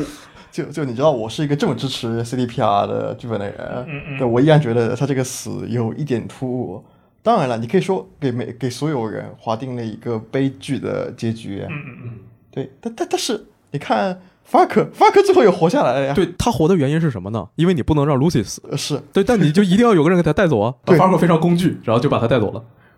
呃，我我最后的理解可能只是说，嗯，因为这个本来就是一个班机社提出来需要想要加进去的角色，嗯，那么可能双方可能有个 battle 的过程，最后说 OK，是你想要切入角色，那么就给你提出，就由你们来决定他的死期。哦，哦，就既然你灵异提出来，那么就让他死，就让他在这个剧里面过得有始有终好了。嗯嗯嗯，嗯怎么说呢？因为我是先看的梗图嘛，嗯然后我就猜到了会有一个大概的这样的场景，嗯就是它是怎么变成一个老婆饼的。就我、嗯我猜到它肯定会有这样的一个东西，嗯因为我已经看了那么多图了。然后但我一直在猜，就是它是怎么处理这个事情的。嗯，再加上那个梗图一般也会有一个旁边有个有亚当个中压有个学，压当重 锤，我也知道他肯定是被压当重锤搞成了饼，这个我都是知道的。嗯但是他是怎么呈现这个东西，我其实当时是很期待的。啊然后，但是一它下就其实没了最后的这个表现跟我的期待，说实话是有差距的。哦对，就我以为它是一种，因为它前面其实表现的镜头都很多，而且瑞贝卡给给我的感觉是一个那种性格他会外露的很明显的一个角色，他啪扇那个人一巴掌。那我觉得有点嗯像那个什么 V 高达，大家听看过吗？呃我没有呃，V 高达也是，呃，他给男男主角划定了，找了一帮大姐姐，嗯当他的队友，然后大姐姐死的一个比一个突兀，死的一个比一个惨，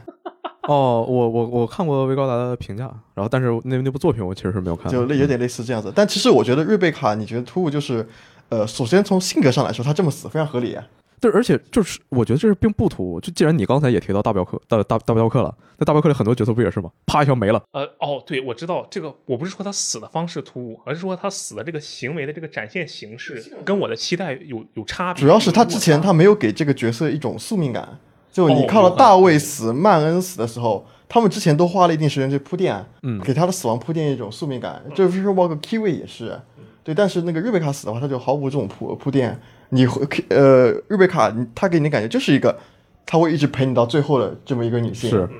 然后他突然就没了。他突然就没了。你说那皮克斯动画开头那台灯去踩那个 I 的时候，还知道在他面前拧一拧呢，然后再上上去踩，这我就感觉他哎抬枪啪，然后没了。是对，所以我说，嗯，从性格事实上合理，但是从剧情铺垫上，我觉得嗯不是很能认同。啊，我我真的就是在大镖客里边，就很多角色就是就就突然就这边还说着说话呢，抬手一枪没了，然后就开始打架，我就 啊，但是行他这个是用死人来推进剧情，是，然后然后你回到游戏里，你还能捡到他的枪，是太那什 么了。哦，是他真的是用了最少的剧情、最少的戏份，去给你博得最大的好感对啊，的。他能跟我记得不是有一个什么投票嘛，嗯人气投票，然后他跟 Lucy 能打个接近五五开，最后对虽然输了，但是对接近五五开对，了。最最后的呃投票比例是百分之四十九比百分之五十一。嗯，真的很厉害。然后我我我是我是那种在评论区底下说为什么没有 Kiwi 的人。 但是我觉得，就是 Rebecca 她这么成功，有一个原因，也可能是因为在后半程，就从 David 当老大之后，然后 Lucy 的戏份就变得淡化了很多。是，就两个人变成各干各了。对，就然后这方面我也是不太懂为什么让要这么处理，就感觉是也也也挺日式吧，就是就就就就要急死你，就我、你好想急死你我我我是为了你好啊，你是为了我好，那我就就谁也不说，互相憋着。呃是，确实是非常日式的处理，就日式处理就特别喜欢这种两个人的思念无无法达对到，。尤其是他们两个人在那儿，就是呃，本来要把这事说穿了，突然说啊，我有事儿先走了，就那一下，我整个人哇、他那个就有点有点像新海诚的那辆列车，就永远在两个人即将说成那个时间，突然有一辆列车在两个人中间疾驶而过，是然后列车开过去的时候，这个人已经不在了。嗯，就这的确是一个非常日式动画里面的议题，就日式动画里面会经常讲，就就经常花一整季去表达说两个人的心意无法传达到。嗯，就像是我跟一个人异地恋，两个人异地恋，然后我去了他城市所在的机场，他来了我城市所在的机场，但我们两个还是异地恋。对，也就就你们就就你们两个心互相爱着心意就这么凑过去了。对，而且就感觉后来 Lucy 干的很多事儿挺功能化的，嗯，就说因因为要让这个 David 就一一一路啊还还有呃。还还 to hell 嘛，嗯然后所以说，那你就不能跟他在一起，你要让他在自己想着说我要变得更强，一边自己这么别扭，一边更多的装一体，然后更快的变成精神病。嗯另一方面就是说，呃需呃，需要让他穿上一体金刚，需要让他被这个呃公司那边人骗，嗯所以说，那你一定不能在他身边再把你给调走啊。所所以所以说他什么啊，我有事儿我先走了嗯，就你就不能在他身边，我就觉得这就有点没劲了啊。啊，对啊，其实相当于变成另一条线，变成了一条暗线。嗯嗯，然后其实你说的没错，就是 Rebecca 的确起到了一种呃，在 Lucy 消失的时候成为 David 的精神寄托的这么一个作就是用。她其实还真的算是女主，如从这个角度来讲的话，嗯对，是后半程女主了。嗯。但是 David 他从接任这个小队，就最后还是说回 David 的，他接任这个小队之后，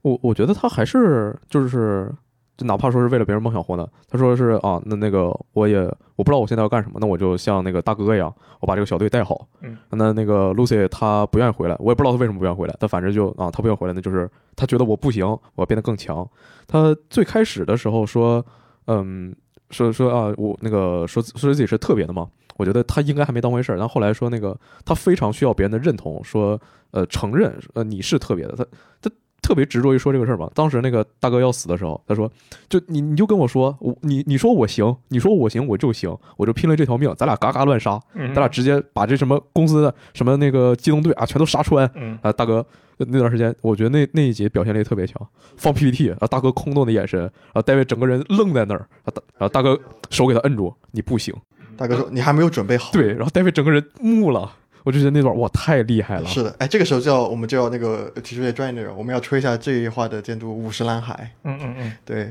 呃，吹我们提 trigger 的时候，我们总是会提到那几个人，集成药啊，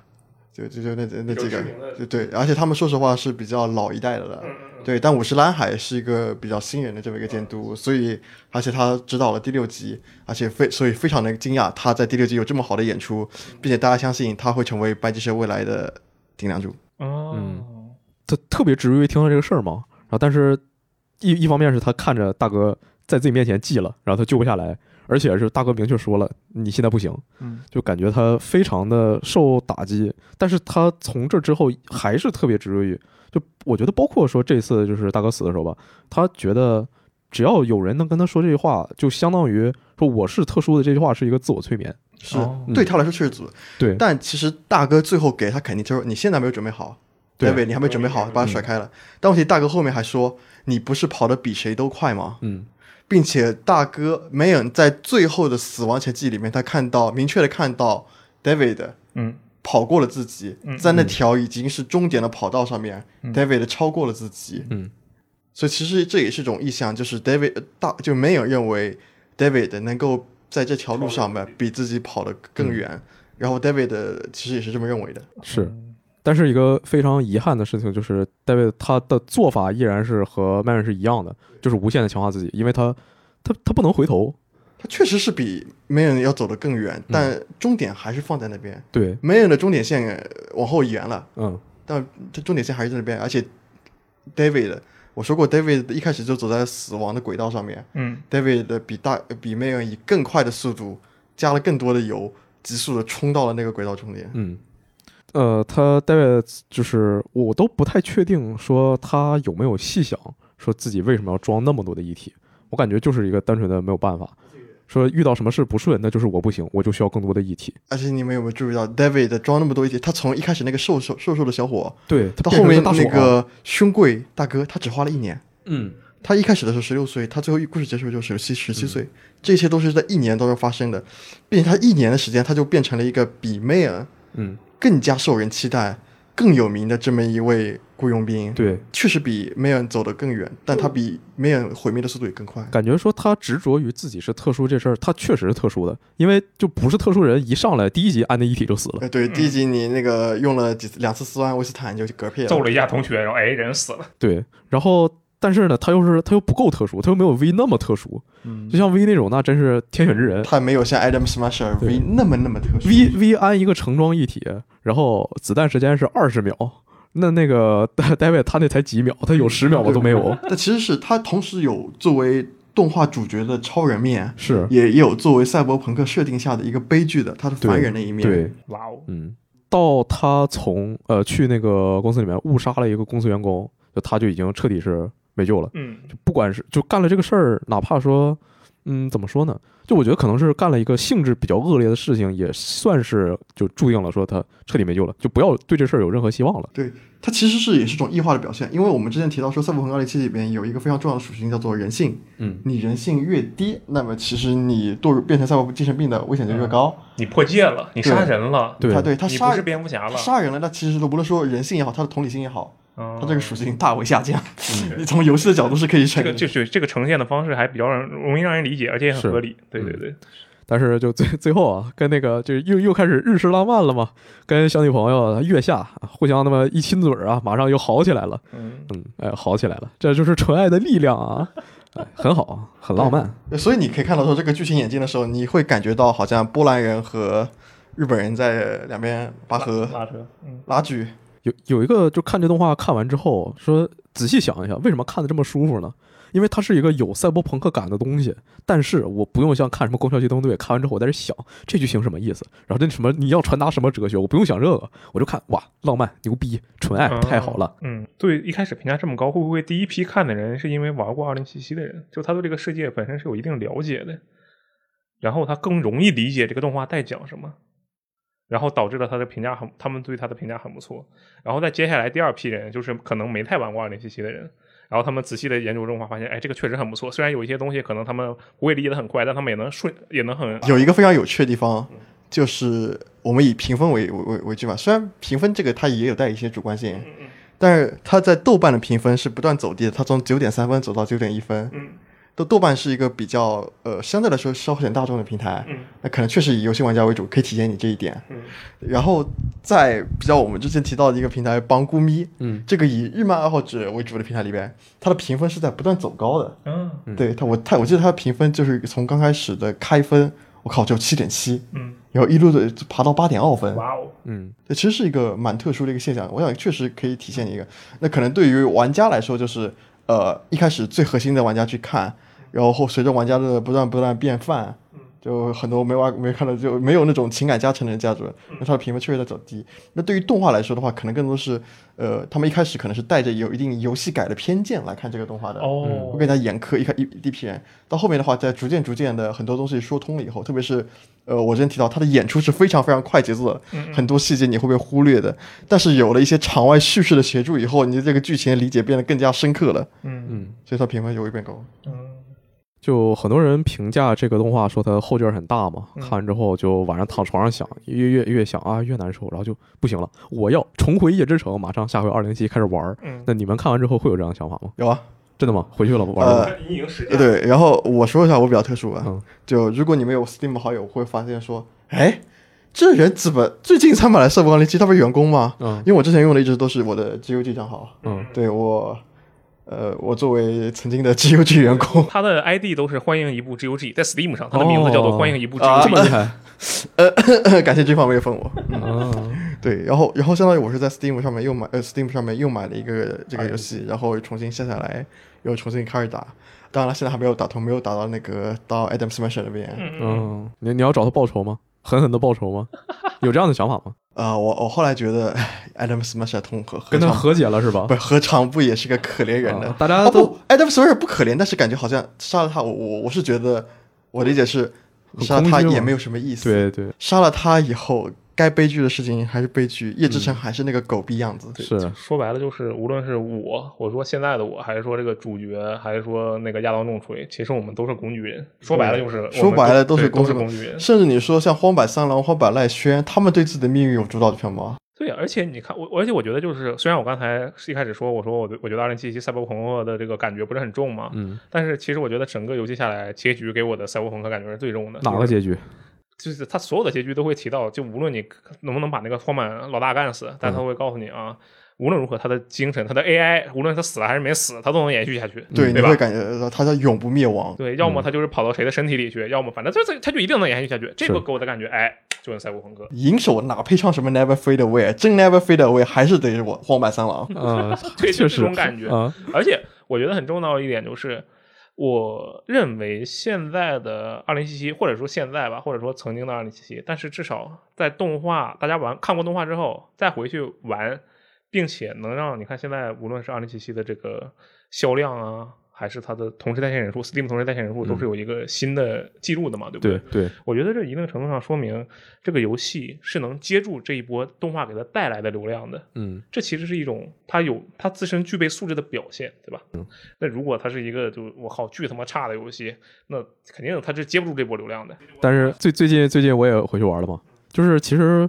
呃，我一直觉得后劲儿大的，就二零七七本身就是一个后劲儿非常大的游戏。我在打完这个游戏通关之后，就我当时是因为因为我最开始是首发买的 PS 版，就我就直说了，表现表现真的差的没法玩儿。所以说，我就赶紧把它打通之后，那些什么支线好多都没打嗯，但是觉得哇，我真的很想回去把它都清了，但实际实在是玩儿太难受了。就但是后来就更新了次世代版嘛，嗯一直想着回去玩，一直也没有时间，所以就借着看完动画回去玩了一下嗯，开了个新档。然后就昨天晚上咱俩还在语音嘛，你也知道啊，我就他一玩了一晚上，对，然后就是边还玩边骂，但是还是碰到了很多 bug。对对对，就还是很还是 很多 bug 并没有修是是，首先我们有个那个题外话，就是我还是推荐你玩 PC 版，啊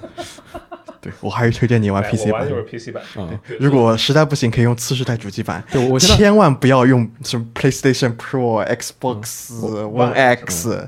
就算你用的是限定机，我现在玩的是 PS 五版嘛，嗯，然后就一上来有个非常好的体验是什么呢？我终于啊，时隔几年两年吧，我终于完整的看到了最开始的那段演出动画，哦，砰，内枪，不是，就是最开始的和 Jackie 一起去呃救救了一个人，把他送给创伤小队，出来之哦后俩人不是坐车过桥嘛？嗯我在第一次在 PS 四上玩的时候，从我俩上车就。整个画面就卡死了，然后就黑屏了。我就听见耳边说什么有人来了，然后说赶紧打他，然后但是我什么也看不见，我也操作不了，就一直这么卡到了说啊、已经过桥了，回到公寓了，我也不知道这是干什么了。就我我我终于是第一次在自己的机器上完整的看了这一段儿。我我觉得就现在虽然说能看到一些特别乐的 bug，但是没有像当时有那么多影响体验的东西了。对，就像我说的，呃，大卫 Lucy 的悲剧，他们在赛博朋克整的，呃，如果如果你不把它那个东西当做一个故事集，嗯他们只是故事集当中非常普遍的一种，哦但是他大卫和 Lucy 他们的故事好在哪里？好在他们的表现形式非常非常好。嗯，嗯，情绪传达能力很强是吧？嗯，就就如果你只只只谈故事结构啊，这就是一个比较简单的那个《Boy With Me 的 Girl》，然后加上一些赛博朋克的悲剧的故事。嗯但玩但玩游戏，你看演出又不只是一个看纸片的过程。确实，但是在动画里，呃，戴维最后他就我觉我觉得这可能又有点说回了他就是为别人活的这个性格。说那这样的话，他可以通过自己的死亡来实现一个自我升华。他会觉得说啊，我保护你了，虽然说我我没能送你上月球吧，然后但是我也算是某种程度的完成了梦想。这也是意难平的地方。你们知道最后一集的它的那个英文标题什么吗？什么？它最后一集的标题是 “My Moon, My Man”，嗯就是哦我的月亮，我的爱人。嗯，那么其实它实现的是一个虚饰的梦想，对就是一个虚伪的梦想。我这是让人意难平的地方。就我我 Lucy 的真正梦想，呃，通过这个标题暗示，就是 Lucy 的梦想到后最后其实已经变成了，她她她的 moon 已经变成了对她的其 man 其。其实他在中间就说了嘛，说我想让你活着，我不想让你死。对她她她的月亮到最后已经变成了 David 的，但但是 David David 没有没有没有没有没有意识到这点，所以说对对对最后 Lucy 实现的只不过是一个虚假的梦想，这也是让人就是当你感受到这点的时候，就会让你泛起一个非常强烈的空虚感。嗯，就是 David 的付出生命所实现，让 Lucy 实现了所谓的去绿月球旅游一趟这个梦想，是多么的无谓，我多么的没有意义。然后那一刻你就会有一个非常强烈的空虚感、遗忘感，因为因为你你那刻你会开始质疑一些别的东西存在是否价值，就像你。就像我在干活的时候，我看到这，我我想到这，我给我想到这一点，我就想，那我现在做的事情有意义吗？ 哦，兵器时代的结尾，这一切值得吗？其实就最开始我刚看完动画的时候，我觉得我我真没有没有觉得这么惨。就是最开始看的时候，我其实觉得 V 那些结局比 David 惨多了。就 David 的他起码就仅对于他自己来说，就是他觉得自己哇，我功德圆满了。你有没有觉得你有有点有点低级大卫？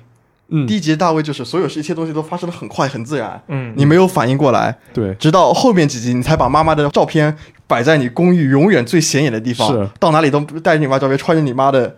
那个外头你妈妈的外套。哦嗯就你第一集的时候，你根本反应过来，那这其实变身也是一种类似的体验。嗯就在你第一遍看的时候，因为它整的节奏很快，它整部整部剧也不只不过只有两百多分钟，嗯但它讲述了很多很多故事，你没有反应过来，只是有后面。呃，因为它其实还有很多细节，你才会慢慢的回忆，这对些东西才会慢慢的感染到你，侵蚀到你。对，就越想越啊，对，是是不是更加理解第一集的戴维的？但是就是那这样的话，戴维他跟妹妹亲了一口啊，他的赛博精神病治好了，被亚当中水干死了，然后妹妹上月球了，非常难受。那观众也跟着难受。那戴维的病好了，那观众的赛博精神病又谁来治呢？它唤起了很多人的共情能力。嗯，呃，我很多那个我认识的朋友，他们其实平常没有那么强的共情能力的，嗯但看作品以后，他们集体就集体形容了这种代入感，他们就他不们觉由得自自己主是谁的，对他们不由自主地把自己带入到 Lucy、David 的位置上面，哦位置上面去。呃，我其实最开始就是说最近回去玩嘛，我会想要尝试玩一个，会想要用 David 的风格去用用 V 还原一个 David，啊啊然后就因为不管怎么想嘛，都觉得说以 David 的这种水平，他肯定他跟 V 是比不了了，那我就用 V 来还原一个 David 吧。啊，但实际上后来还是遵从了本心，当了一个公司狗， 不了哦了可以之，。那那可能是 David 的另一条线，呃对 David 的但叶夫 David 人的是最开始的叶夫人生。如果如果说从最开始什么事情都没有发生，就没有后面那些什么遇遇到一个什么美少女，然后什么队里开始死人，然后最后只能物理意义的站上黄曼达的顶端，也不知道这样算不算是对他一个好结局，不好说。嗯，但是在夜之城里，真的会有人有好结局吗？应该也没有吧。有啊，荒坂三郎不活挺好吗？他已经失去了自己的肉体，他可对啊能也不希望这对他来说是一个好结局。对，因为夜之城的创始者，夜之城它叫 Night City，它其实是创始者呃的理理查德奈特哦吗？理查奈特啊嗯，那他其实就是一个悲剧结局，这连这座城市的创始人都不能有好结局，那谁还能有好结局？对，不太合理是吧？反正就期待一下他的 DLC 吧。 嗯对对呃，所有人夜之城就是一个所有人都在往上爬，但是你就算你爬到了顶端，嗯，你也会在呃，你也会被这座城市侵蚀。最后还发现不如穿个外外骨骼机甲，一个大跳跳到楼对，上所以你去会，所以你会发现呃这部剧集看到后面，就很多人会有一个感悟，呃，就很多人一开始玩游戏就说，哎，强力银手不就是个满嘴脏话、私生活混乱的恐怖分子吗？嗯嗯但是你看完这个剧集以后，因为动画它表现更加直接，很多人就说，一之城就是一个垃圾场，我们就应该找几枚核弹把一之城给炸了。嗯，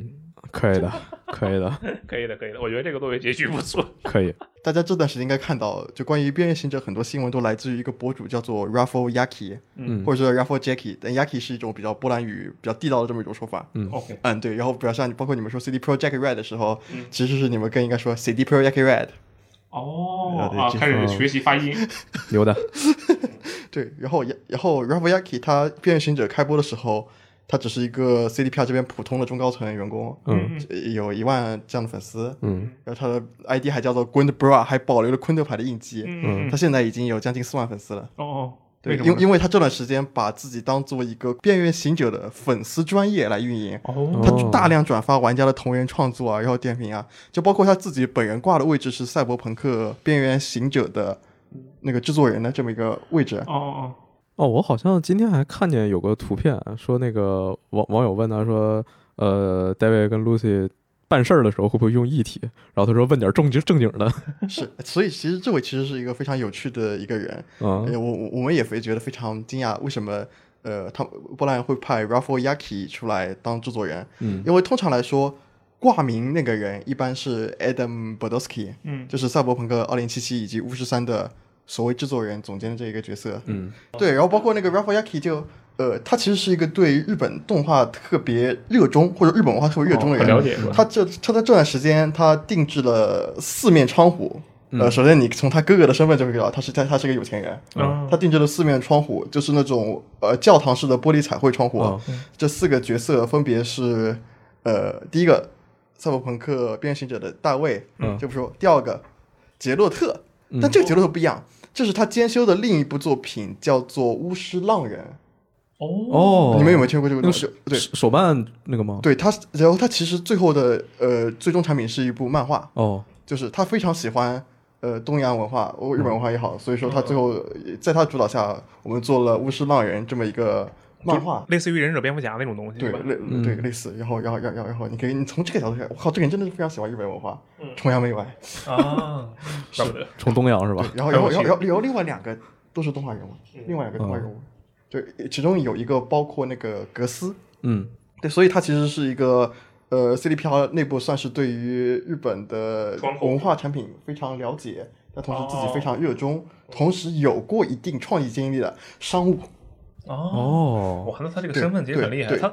但他虽然是商务，但是他也主导创作过这种漫画，所以让他来做制作人是一个非常合适的他选择简直。就是为这个东西而生。对，而且你从他这个角度，他这样子肯定不会像 Adam b o d o s k 因为创作者嘛，他肯定会非常非常固执。嗯但两边都有同伴。他作为一个商务的话，那他自然就有一种苟合以及妥协的余地。啊，啊就包括他提到那个 Rebecca 这个角色，很多网上有一个误解是 CDPR 强行要删除这个角色，嗯嗯但其实如果你们推结合两边意见，其实更多类似于说，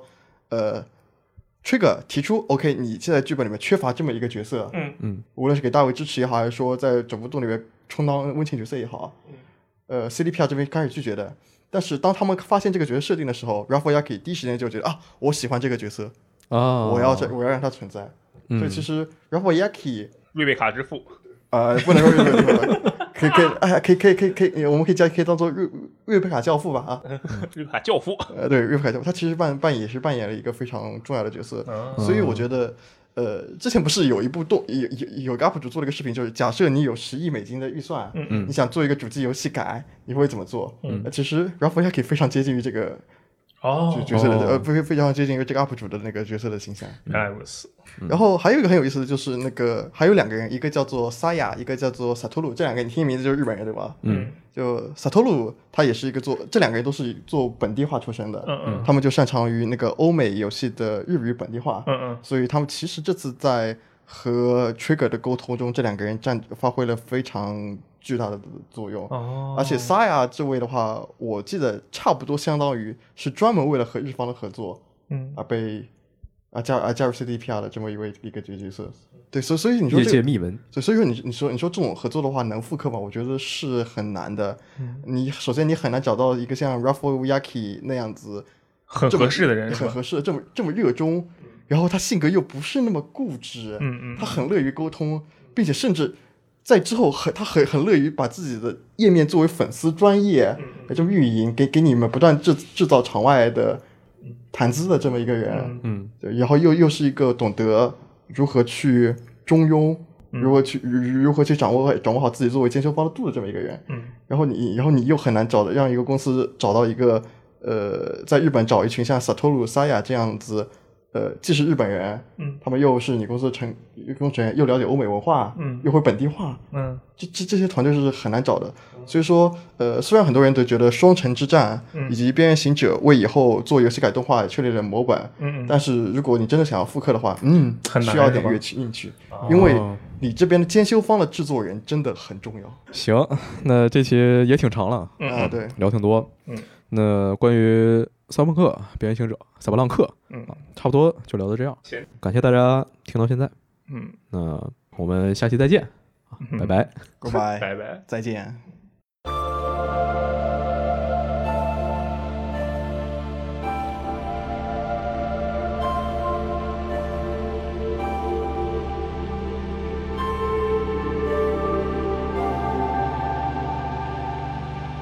Feel the rhythm of the streets, neon lights and neon dreams, bloody fists, they feel no pain when there's so much more to gain. Hunting season, if you will, tell me where'd you'd rather be. I can hardly see the moon. Hope we'll get there pretty soon. Trying so hard to release you out of the misery. Hold on to your wishes if you can't hold on to me. Forgive me for letting you down. Forgive me for letting you down again. I guess I'm not strong enough right now.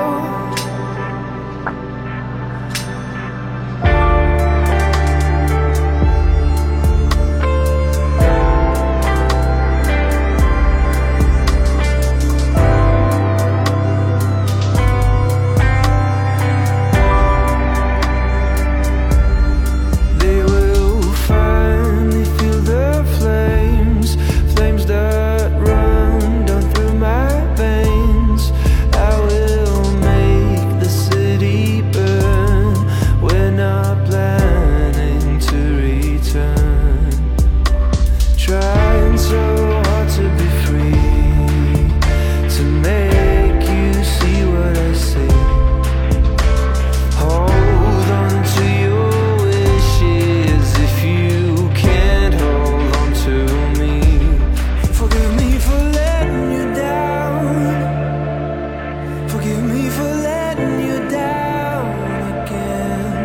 guess I'm not strong enough right now. Forgive me for letting.